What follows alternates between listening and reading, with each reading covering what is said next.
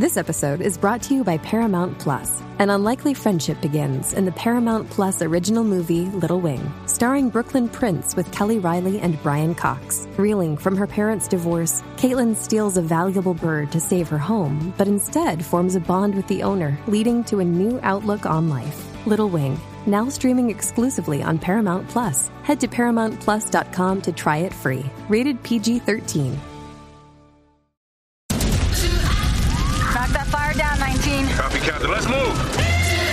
ABC Thursdays. Firefighters, we're family. Station 19 is back for its final and hottest season yet.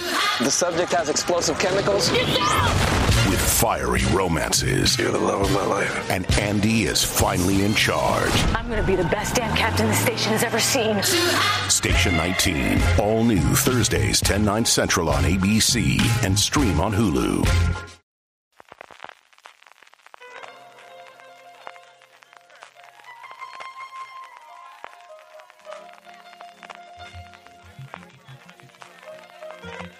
Estás escuchando Fuera de Series con CJ Navas.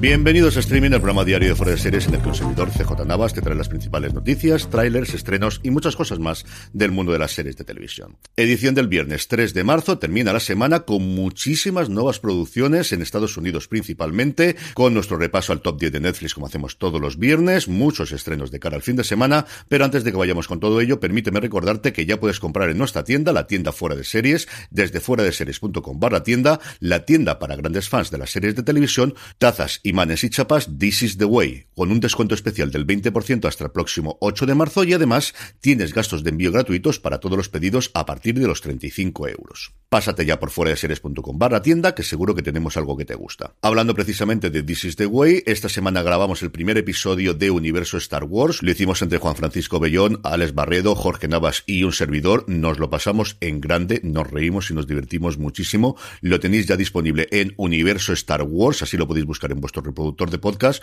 o directamente buscándolo en fuera de series.com, que allí lo tendréis para el acceso directo y la posibilidad de suscribiros gratuitamente a este y a todos los demás episodios que grabaremos todos los jueves a partir de las nueve y media hora peninsular española en YouTube, youtube.com barra fuera de series y twitch.tv barra fuera de series. Y siguiendo con contenido de esta casa, hoy ya tenéis disponible en review de fuera de series el Razones para ver que hemos realizado entre Juan Francisco Bellón y un servidor de Yellowstone, que tenemos muchísimas, pero que muchísimas ganas de hablar de la serie de Kevin Costner, de Taylor Sheridan y sobre todo de Kelly Reilly, de la que hablamos maravillas como todo el mundo que ha visto la serie. No es el último Razones para ver ni tampoco review que haremos de las nuevas series de Sky Showtime, que estamos muy a tope, como en general lo está todo el mundo de nuestro grupo de Telegram.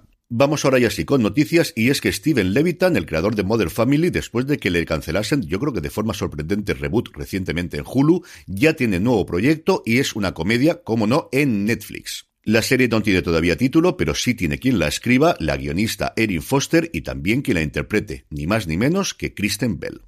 La sinopsis que ha trascendido es tremendamente sucinta, pero muy atractiva. Es acerca de la improbable relación entre una mujer agnóstica, irreverente y que no se calla una, que como podéis comprender será el personaje de Bell, y un rabino poco convencional. De Netflix a HBO con dos nuevos proyectos, el primero el más llamativo, una serie llamada Duster de JJ Abrams, al que le habían cancelado últimamente absolutamente todo. Recordemos que Demi Moore, su nuevo gran proyecto con un presupuesto multimillonario en el que además iba a suponer su vuelta a la dirección en televisión.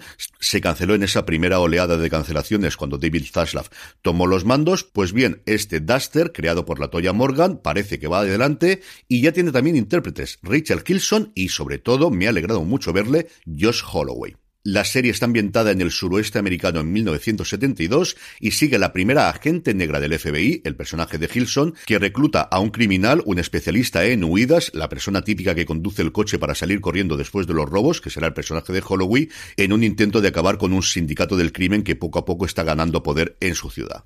El reparto lo completan Greg Grunberg, el amigo de toda la vida de JJ Abrams y que hacía mucho tiempo que yo no veía ninguna serie, Keith David, Sidney Elizabeth, Camille Watty, Adriana Aluna Martínez y Benjamin Charles Watson. Y también en HBO, la productora Fremantle, junto al director Joe Wright y el guionista Ido Fluke, están preparando una adaptación, como no en estos tiempos, de un libro de no ficción llamado Mansiones Vacías. La historia sigue a Huguette Clark, una anciana reclusa fabulosamente rica, que es hospitalizada por una serie de dolencias aparentemente menores y una serie de eventos se ponen en marcha con respecto a su fortuna y un testamento sin firmar. Y es que ya sabéis que cuando hay pasta por medio, las cosas siempre se complican. Y en NBC están desarrollando una comedia llamada The Regal del escritor Brad Copeland y con la producción de Kevin Hart, una comedia de situación que se desarrollará en un casino de Las Vegas. Como premisa, la verdad es que me parece bastante original. Ya sabemos que las sitcom viven y mueren después por el elenco y por la química que tengan entre ellos, pero esta es para seguir en la pista desde luego si llega finalmente a serie.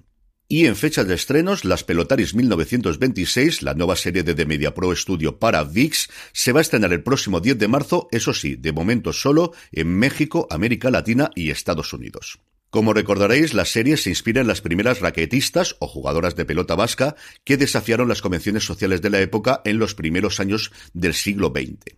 Está creada por Marc Cistaré, protagonizada por Zuria Vega, Claudia Salas y María de Nati, bajo la dirección de Jesús Rodrigo, y tengo mucha curiosidad por ver qué tono tiene esta serie. Seguimos, como hemos hecho en los últimos días, repasando las principales novedades de las plataformas para este mes de marzo, y hoy toca el turno de Amazon Prime Video. La plataforma nos trae hoy mismo Todos quieren a Daisy Jones, el próximo 14 de marzo la docuserie Influencers sobrevivir a las redes, Tres días después, el 17, nos traerá por fin Sin Huellas. Esta comedia parece que bastante alocada que se ha rodado íntegramente en Alicante y solamente por eso tengo muchas ganas de ver. Y el 31 de marzo, El Poder, esta serie fantástica protagonizada por Tony Collette, que tiene muy pero que muy buena pinta por lo que hemos podido ver en los trailers. Hablando de trailers y vídeos, el primero precisamente es el de Sin Huellas, anunciaron el tráiler junto con la fecha de estreno. El segundo es un muy pequeño avance, muy pequeño, queremos más, de Yellow Jacket. Su segunda temporada llegará a Movistar Plus, veremos cuándo revierte los derechos en Sky Showtime o a ver si incluye al menos la primera temporada. Esta segunda, como os digo, en Movistar Plus desde el próximo lunes 27. Y por último, un avance en vídeo de todos los estrenos de marzo de HBO Max, incluida alguna pequeña imagen que todavía no habíamos visto de Y es que los fans de Succession nos dan dos imágenes nuevas, tres fotogramas y ya estamos contentos.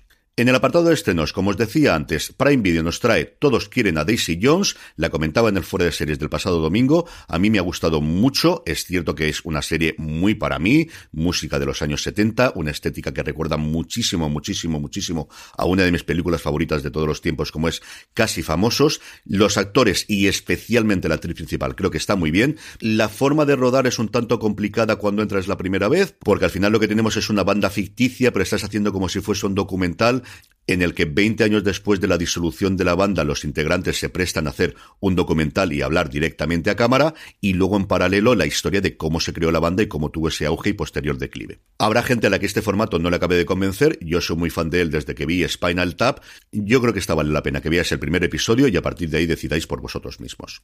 Prime Video nos trae Luden, un drama que sigue el ascenso de Sonny Boy Klaus Barkowski, convertido en proxoneta por la prostituta Juta, y que funda la pandilla Nutella, que se involucrará en una batalla por el poder. Y los estrenos de hoy viernes concluyen con dos en Sky Showtime. Por un lado, Ingrande Yoko, hubo una época en la que Corso Mani tenía el mundo en sus manos. Era el mayor agente de fútbol de Italia, guapo, rico y en lo más alto de su carrera en una industria despiadada. Pero cuando Corso se ve desacreditado por un escándalo financiero en su empresa, se encuentra de repente excluido, viéndose en la necesidad de reconstruir su carrera y su reputación, al tiempo que debe competir con su exmujer Elena y su padre, Dino de Gregario. Esta la verdad es que me apetece bastante verla, como también me apetece ver Bosé, que después de estrenarse en Estados Unidos y Latinoamérica, por fin nos llega aquí. Miguel Bosé evidentemente viene muy marcado por su comportamiento en los últimos cuatro años, pero al final es alguien con el que yo he convivido, mi tía era su cantante favorito, tenía una pasión absoluta por él, y alguien que ha sabido reinventarse muy bien a lo largo de su carrera, para mejor o para peor, y que, venía de una infancia sin problemas económicos, pero muy complicada por la relación con su padre, con Luis Miguel Dominguín, siempre ha sido un personaje que me ha atraído y tengo muchas ganas de ver qué han conseguido con esta serie. El sábado descansamos y el domingo a Tres el Premium, que la presentó con una gran fiesta en Madrid hace unos días, nos trae Nacho, el biopic sobre el actor porno Nacho Vidal, que iba a ser una de las grandes apuestas de Lionsgate Plus en España. Lionsgate, que como sabéis, echa el cierre el 31 de marzo, no porque ellos quisieran, sino porque fueron órdenes de Estados Unidos, y esta ha sido la primera serie que se ha colocado fuera. Es cierto que ayudaba el hecho de que viniese producida por Bambú, y nos la trae, como os digo, este domingo 5 a 3 Player Premium. Es viernes y como todos los viernes repasamos el top 10 de Netflix, un top 10 que tiene dos novedades y en el que desgraciadamente por segunda semana consecutiva no, no tenemos café con aroma de mujer. Hasta el puesto número 10 cae la cuarta temporada de You, hasta el 9 cae Habilidad Física 100 y hasta el 8 la primera temporada de Outer Banks. En el 6, en su quinta semana en la lista, La chica de la nieve. Y en el 5, la serie más longeva a día de hoy en el top, con nueve semanas, la tercera temporada de La Reina del Sur. La ley de Lydia Poet sigue funcionando muy bien en nuestro país, ocupa el puesto número 4 en su segunda semana en la lista y en el 3 tenemos la primera novedad, la primera temporada de Triada. Pierde un puesto con respecto a la semana pasada todas las veces que nos enamoramos, que se queda en el puesto número 2, y es que al 1 entra directamente la tercera temporada de Outer Banks. Aquí tenéis la razón por la que fue renovada por una cuarta antes siquiera de que se estrenase esta tercera. Y terminamos como siempre con la buena noticia del día y hablamos de Atari. Sí, sí, como lo estoy diciendo, Atari, la marca más que empresa a día de hoy que después de quiebras, suspensiones de pagos y muchísimos movimientos accionariales, celebró el pasado 2022 su 50 aniversario y los nuevos dueños de la marca, como os digo, están decididos a explotarla todo lo que se pueda y para eso ha firmado con una de las principales agencias de representación en Estados Unidos, APA, para desarrollar proyectos alrededor de sus títulos más conocidos, cosas como Pong, Missile Command, Asteroids o Centipede, madre mía, qué viejo me he sentido en un segundo, en series o películas de acción real, animación, documentales, que ahí yo creo que tiene una serie documental Atari y todo lo que ha ido ocurriendo a lo largo del tiempo maravillosa, y otros productos para televisión. Pues eso, una de las marcas míticas, no solo de los videojuegos, yo creo de la cultura popular, es uno de esos logos que cuando lo ves, aunque no aparezca la palabra Atari, lo identificamos toda la gente de mi generación, y es que lo retro está de moda y hay que intentar explotarlo como sea. Y con esto concluimos streaming por hoy. Gracias por escucharme. Antes de ello, este domingo tendremos un fuera de series muy especial con el top 10 de Don Carlos, de Jorge, de un servidor y también de vosotros a través de la encuesta que os hicimos de las series que más ganas tenemos de ver en Sky Showtime, que creo que nos ha quedado honestamente bastante bien. Y ya tenéis disponible en review de fuera de series el análisis en 20 minutitos de Yellowstone entre Juan Francisco Bellón y un servidor que teníamos muchas, pero que muchas ganas de hacer. Ahora ya sí me despido, que tengáis muy buen fin de semana, volvemos a escucharnos el lunes. Si me echáis de menos estos días, sabéis que mañana en la newsletter de Fuera de Series salen mis recomendaciones para el fin de semana, siete cosas que ver, leer o hacer en los siguientes días. Hasta entonces, ahora sí, tened muchísimo cuidado y fuera.